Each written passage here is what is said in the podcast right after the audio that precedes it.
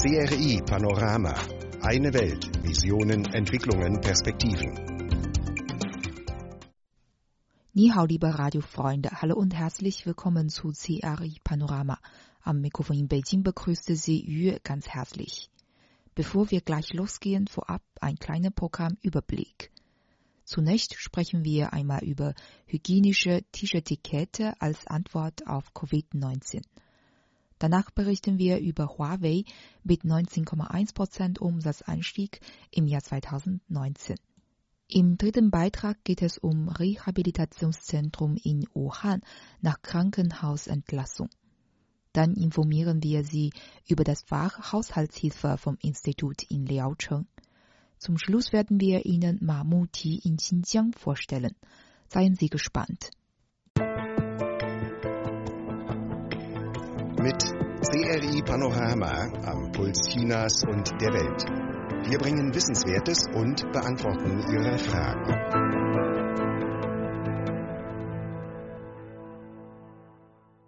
Mit einem dramatischen Rückgang neuer Covid-19-Infektionen kehrt das normale Leben in China langsam zurück. Das heißt, dass die chinesische Gastronomie, die zuvor besonders unter dem ökonomischen Druck der Quarantäne litt, nun auch wieder im Geschäft ist.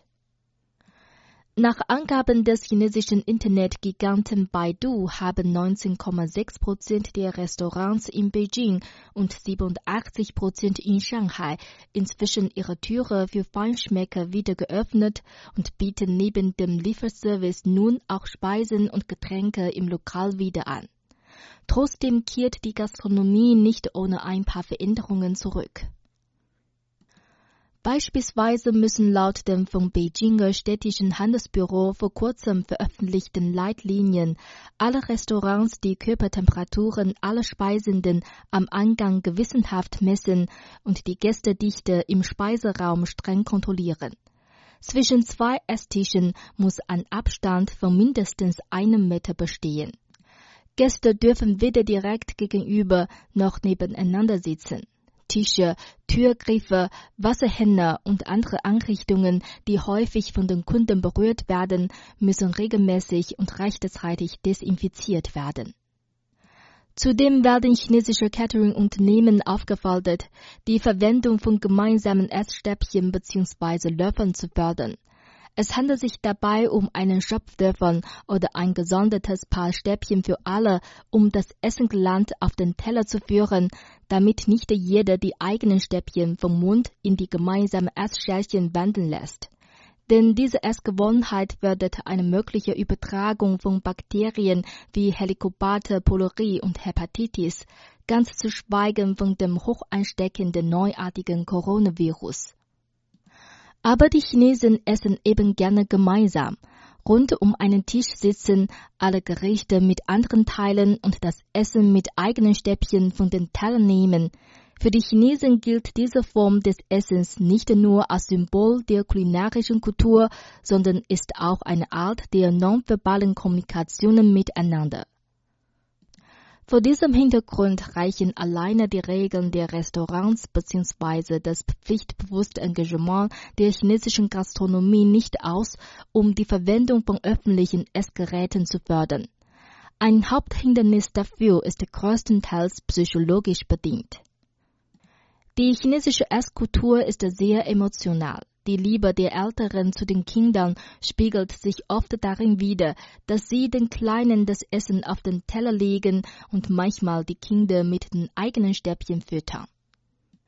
In einer von Jiangsu News Online durchgeführten Umfrage zum Thema Benutzen Sie gemeinsam Essgeräte, wenn Sie essen gehen, sprachen sich rund ein Drittel der 210.000 Befragten dafür aus. Weitere 64.000 Befragte waren der Meinung, nein, das ist zu viel Mühe.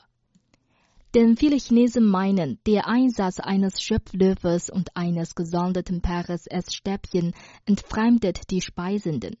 Wenn sich diese Einstellung nicht ändert, ist es natürlich schwierig, diesen neuen hygienischeren Weg zu gehen. Mit der Wiederinbetriebnahme der chinesischen Gastronomie sind neue Probleme aufgetreten.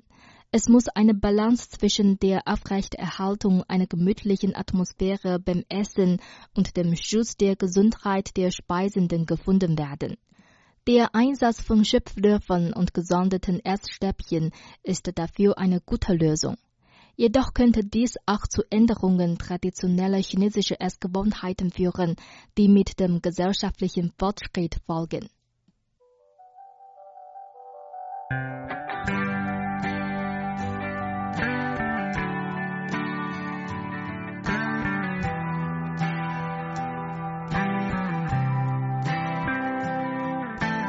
有些时候，你怀念从前日子，可天真离开时，你却没说一个字。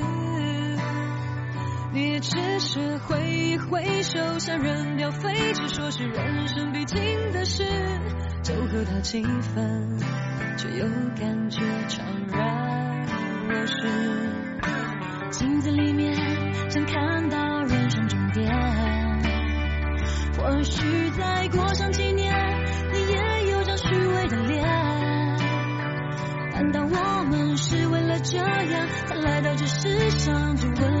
不及想，每一天一年总是匆匆忙忙。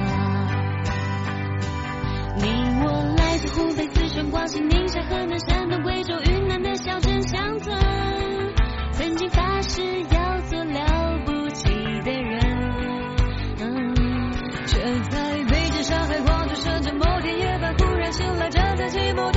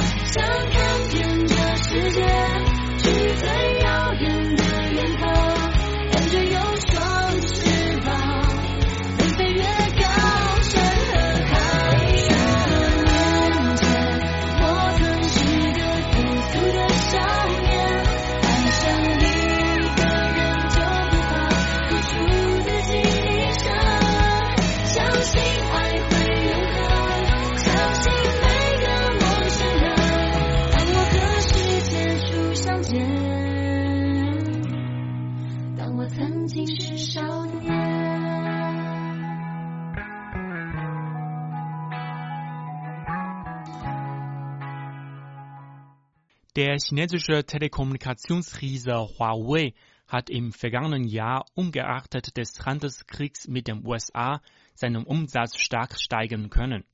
Wie das Unternehmen mitteilte, sei der weltweite Jahresumsatz um 19,1 Prozent auf 858,5 Milliarden Yuan Renminbi, umgerechnet 110,5 Milliarden Euro gestiegen. Der Nettogewinn lag demnach bei knapp 8 Milliarden Euro. 2019 war ein außergewöhnliches Jahr für Huawei, sagte Huawei-Chef Eric Xu. Trotz des enormen Drucks von außen hat unser Team mit einem einzigartigen Fokus auf die Wertschöpfung für unsere Kunden weitergemacht. Unser Geschäft bleibt solide. Huawei hat im vergangenen Jahr 15,3 Prozent seines Umsatzes, also 131,7 Milliarden Yuan Renminbi, für Forschung und Entwicklung ausgegeben, wobei die Gesamtausgaben in den vergangenen zehn Jahren über 600 Milliarden Yuan Renminbi betrugen. Das Privatkundengeschäft, das fast die Hälfte des gesamten Huawei-Geschäfts ausmacht, verzeichnete im vergangenen Jahr weiterhin ein robustes Wachstum und nahm mit 467,3 Milliarden Yuan Renminbi um 34 Prozent gegenüber dem Vorjahr zu. 2019 wurden weltweit insgesamt 240 Millionen Smartphones ausgeliefert, ein Plus von 17 Prozent im Vergleich zum Vorjahr. Trotz der 5G-Boykottaufrufe sieht sich Huawei im Carrier-Geschäft führend im kommerziellen Rollout von 5G-Netzen. 5G-Lösungen von Huawei werden inzwischen in über 50 Ländern und Regionen eingesetzt und versorgen mehr als 40 Millionen Menschen in abgelegenen Gebieten mit mobilem Internet. Der Carrier-Geschäftsbereich allein verschaffte dem Unternehmen einen Umsatz in Höhe von 296,7 Milliarden Yuan Renminbi, ein Zuwachs von 3,8 Prozent im Vergleich zum Vorjahr.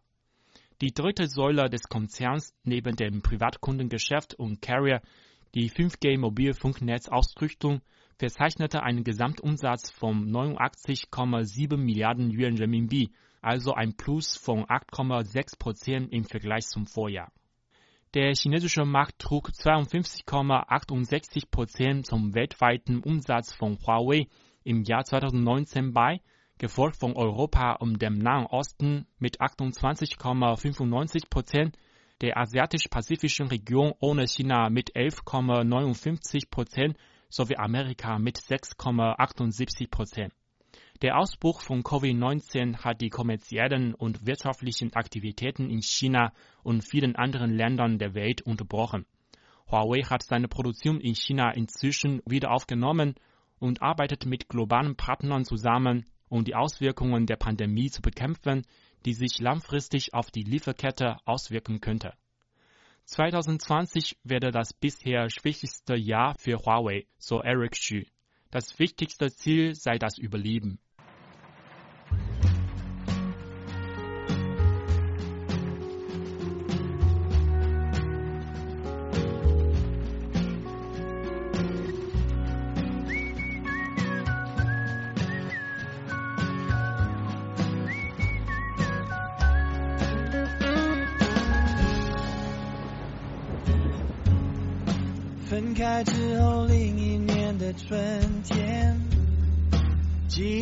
像下雪一样溶解，那些有你在身边的影片，呼的一声飞得老远老远，爱在夏天过完之后锁在秋天，爱过冬年之后的我好了一些，雨后的天上彩虹出现，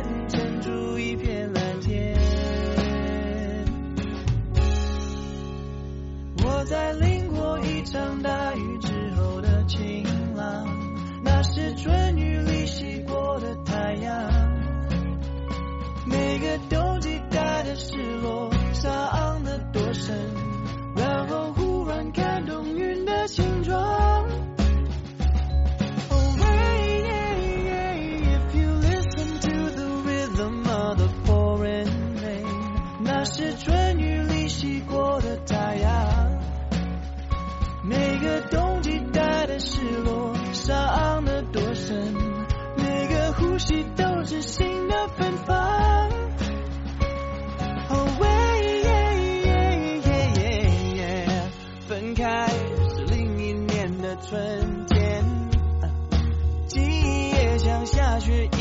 溶解，那些有你在身边的影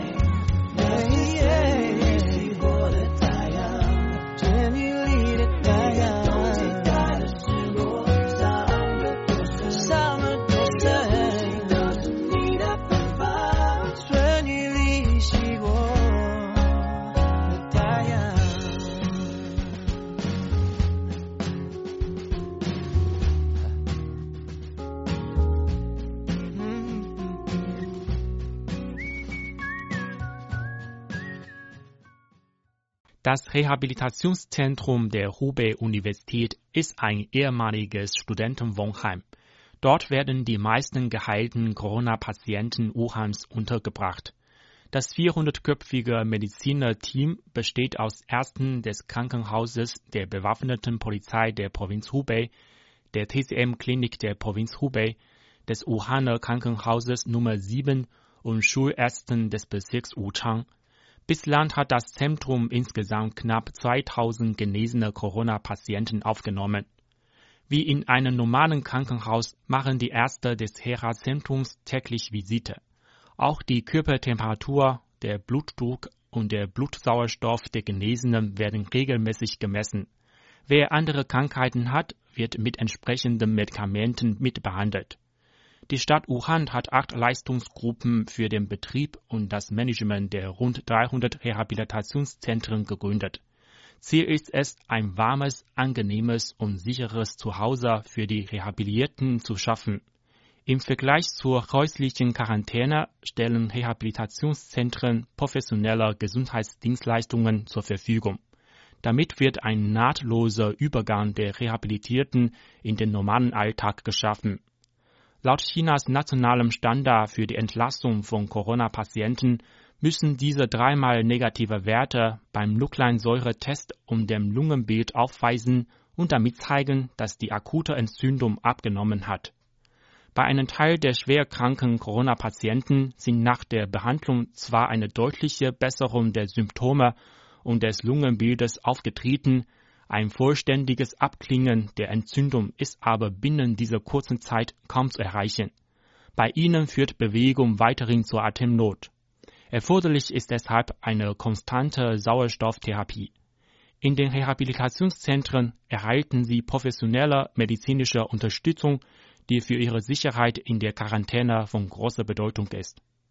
Wissenschaftler haben entdeckt, dass das neuartige Coronavirus nicht nur den Atemweg, sondern auch das Herz-Kreislauf-System und den Verdauungstrakt des Patienten angreift.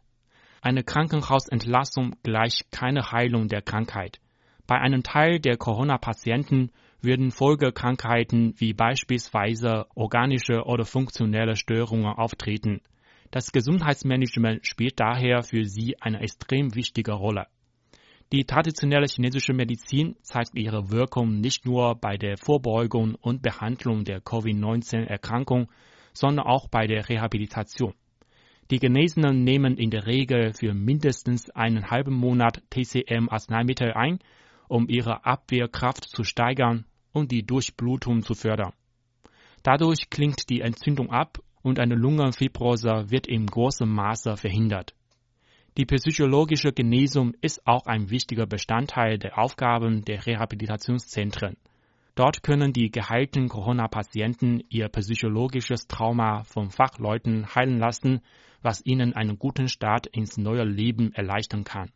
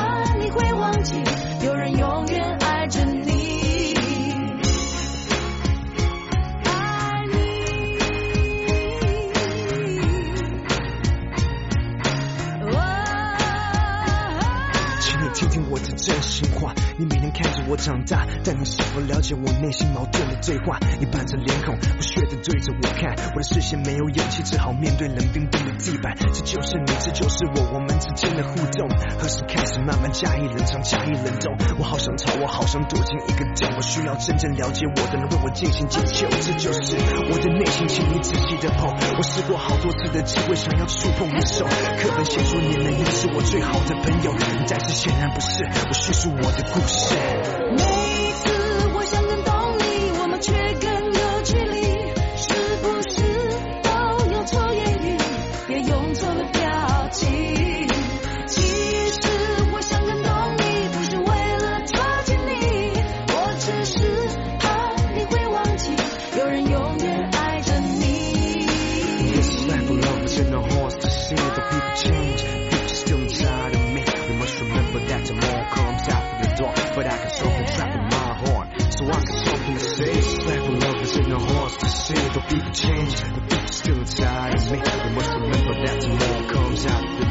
I got something trapped in my heart. So I got something to say.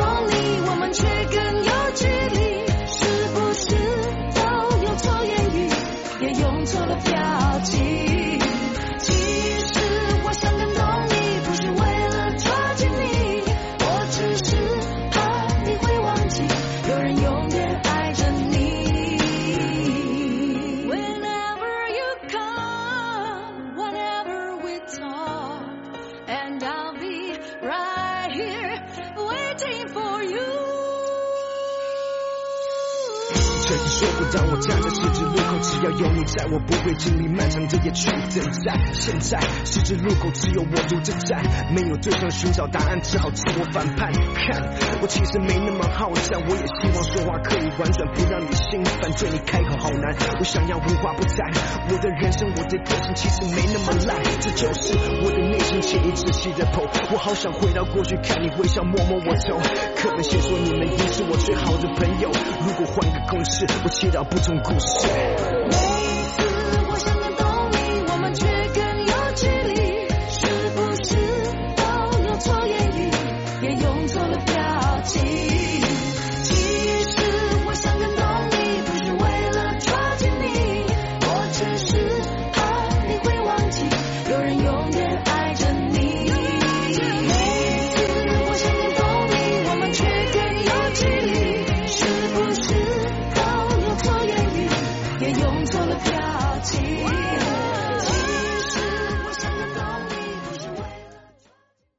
Im Klassenzimmer des Instituts für Haushaltshilfe der Liaocheng-Universität in der ostchinesischen Provinz Shandong lernt man nicht nur etwas über Arzneimittel, sondern auch über Rohstühle.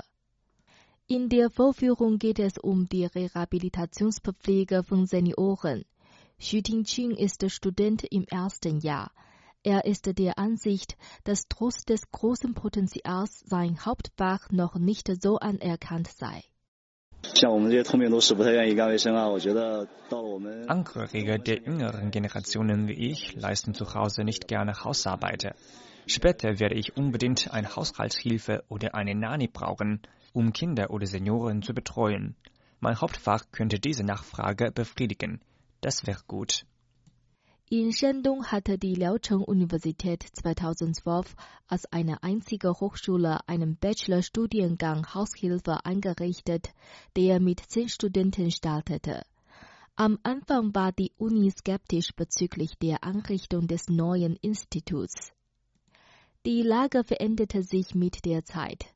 Durch die Überalterung der chinesischen Gesellschaft wird Seniorenbetreuung immer stärker nachgefragt. In den meisten Familien fällt es der Kindergeneration schwer, eine vernünftige Balance zwischen der eigenen Berufstätigkeit und der Betreuung der alten Eltern zu finden. Die Nachfrage an hochqualitative Seniorenbetreuung ist rasant gestiegen. Es gibt schon viele Haushaltsdienstleister, die mehr als die Angestellten bei großen Unternehmen verdienen können. Aber trotz des hohen Einkommens ist es derzeit schwer, gut ausgebildete Haushaltsdienstleister zu finden. Meng Qingchun, Dekan des Pädagogischen Instituts der Liaocheng-Universität, sagte, die Lage der Hauswirtschaftseinrichtung habe Veränderungen erlebt.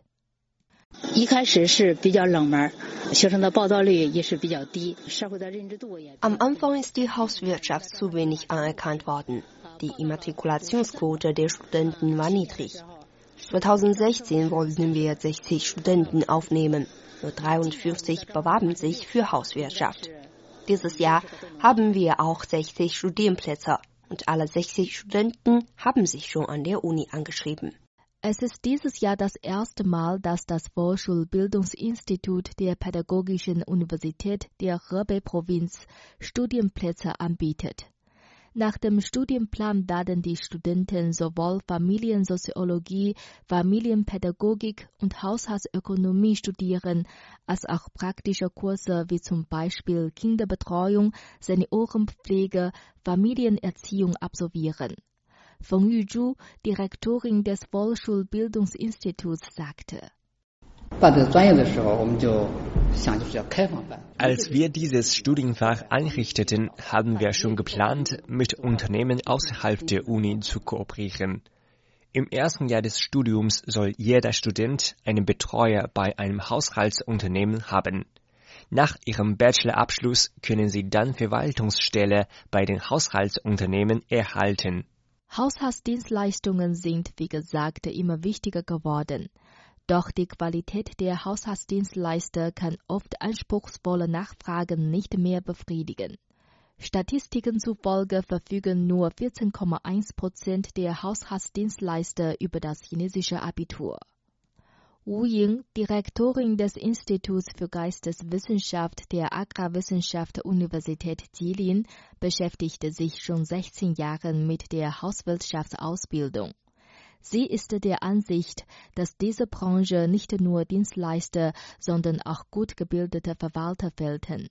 Die Absolventen könnten sich ihrer Meinung zum Beispiel damit beschäftigen, ein Bildungssystem für Nannies oder Seniorenpflege aufzubauen und sie dann selbst ausbilden. Das wäre das richtige Ziel dieses neuen Studienfachs.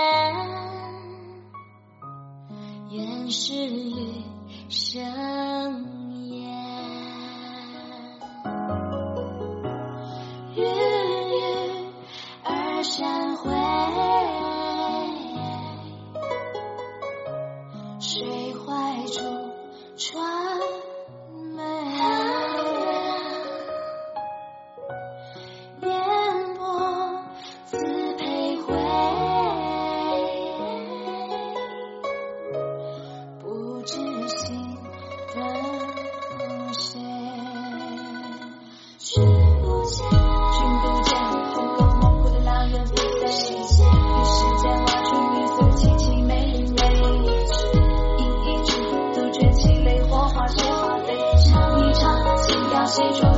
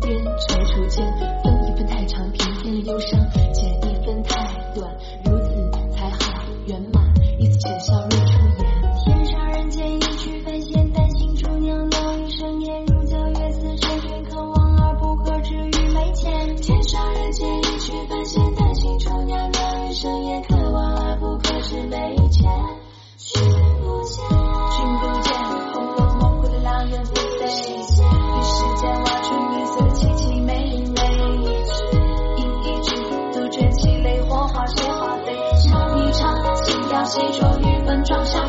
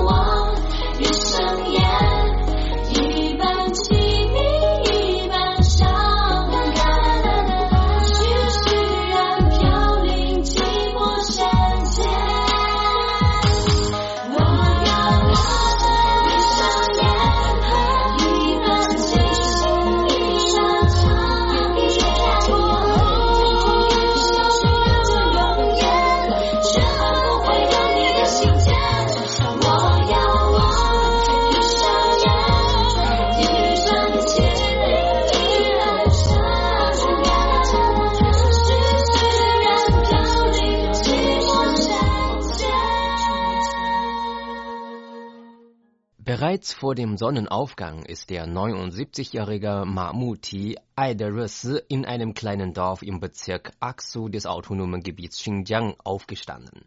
Nachdem er ein paar Bissen seines Nangbrotes mit heißem Tee zu sich genommen hat, ging er in den Hinterhof. Dort fütterte er die Kälber im Viehstall, die bereits vor Hunger schrien. Unter den 38 Kälbern, um die sich Mahmuti täglich sorgfältig kümmert, gehören fünf seinem alten Nachbarn und Patensohn, dem 53-jährigen Wang Xiaojun. Im Jahr 2017 haben die beiden gemeinsam eine Genossenschaft für Viehzucht gegründet. Seither werden die Rinder Wang Xiaojuns von Mahmuti aufgezogen. Jährlich muss er das nötige Geld für Futter aufbringen und bekommt am Ende des Jahres eine gute Dividende. Die beiden Familien helfen sich einander bereits seit fast einem halben Jahrhundert. 1959 ist Mahmuti mit seinen Eltern in das Dorf gezogen, in dem es nur fünf Weiden mit nackten Zweigen gab. Zwei Jahre später, als die Eisenbahnstrecke zwischen Lanzhou und Xinjiang fertig gebaut worden ist, wurde Wang Xiaojuns Großvater von der Regierung als einer der ersten bestimmt, der das Ölland erschließen sollte. Seitdem sind die beiden Familien Nachbar. Als die Familie von Wang Xiaojun hierher gekommen ist, hatten sie nichts zu essen und kein Holz für den Herd. Meine Familie hatte sich hier früher angesiedelt.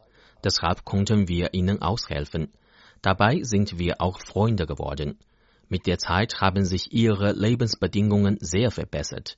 Wenn meine Familie einmal Schwierigkeiten hatte, dann haben sie auch uns geholfen. 1989 haben die Eltern von Wang Xiaojun das Dorf verlassen und sind in ihre Heimat in der Provinz Gansu zurückgekehrt. Trotz ihres Altersunterschieds ist die Freundschaft zwischen Wang Xiaojun und Mahmuti immer enger geworden. Bei jedem großen oder kleinen Ereignis, sei es eine Hochzeit oder die Beerdigung von Mahmutis Familie, immer war Wang zu Gast. Die Freundschaft zwischen den beiden Familien setzt sich nun schon in der vierten Generation fort. Der 19-jährige Enkel von Mahmuti, Par Hati, pflegt auch gute Beziehungen zu Wang Xiaojun. Zum Frühlingsfest essen und trinken wir zusammen bei ihm. Jedes Mal, wenn er etwas über hat, dann gibt es er uns. In den vergangenen Jahren hat Wang Xiaojun Baumwolle angebaut. Die Einkommen waren nicht immer gut. Deswegen kam Mamuti auf die Idee, eine Viehzuchtgenossenschaft gemeinsam mit Wang Xiaojun zu gründen. Damit wollte er Wang helfen. Wang Xiaojun ist sehr dankbar dafür. In seinem Herzen ist Mamuti wie sein eigener Onkel. Er ist für mich wie mein eigener Onkel. Die Lebensweise der Uiguren und Han-Chinesen ist hier identisch. Neulich hat die Genossenschaft mit Liu Dali ein neues Mitglied gewonnen. Noch vor Ende Mai dieses Jahres haben die drei Familien durch den Verkauf von Rindern 100.000 Yuan Renminbi verdient. Mamuti sagte, es ist zu erwarten, dass sich das Einkommen bis Ende dieses Jahres im Vergleich zum Vorjahr verdoppelt.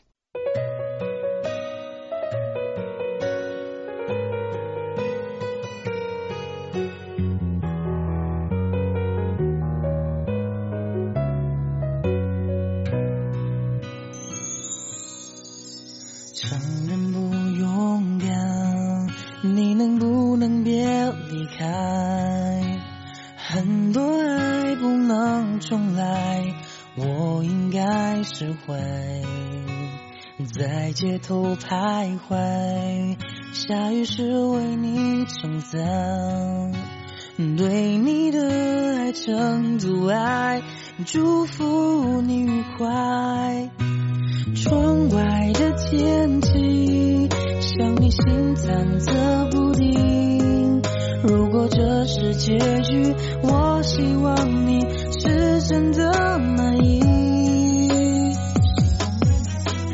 你就是我的小星星，挂在那天上放光明。我已经决定要爱你，就不会轻易放弃。海像流浪的许，心愿都是为你。就算不能够在一起，我还是为你担心。 Soeben hörten Sie das Lied Xiao Xinxin, Kleinen Stern, gesungen von Wang Sulong. Damit neigte sich unser Serie Panorama für heute leider schon wieder dem Ende entgegen. Liebe Freunde, schön, dass Sie dabei waren. Ich würde mich freuen, wenn Sie auch morgen wieder einschalten. Bis dahin wünsche ich Ihnen alles Gute. Machen Sie es gut. Tschüss und auf Wiederhören. 这是结局，我希望你是真的满意。哦哦，你就是我的小星星，挂在那天上放光明。我已经决定要爱你，就不会轻易放弃。海上流浪的许愿瓶，每个心愿都是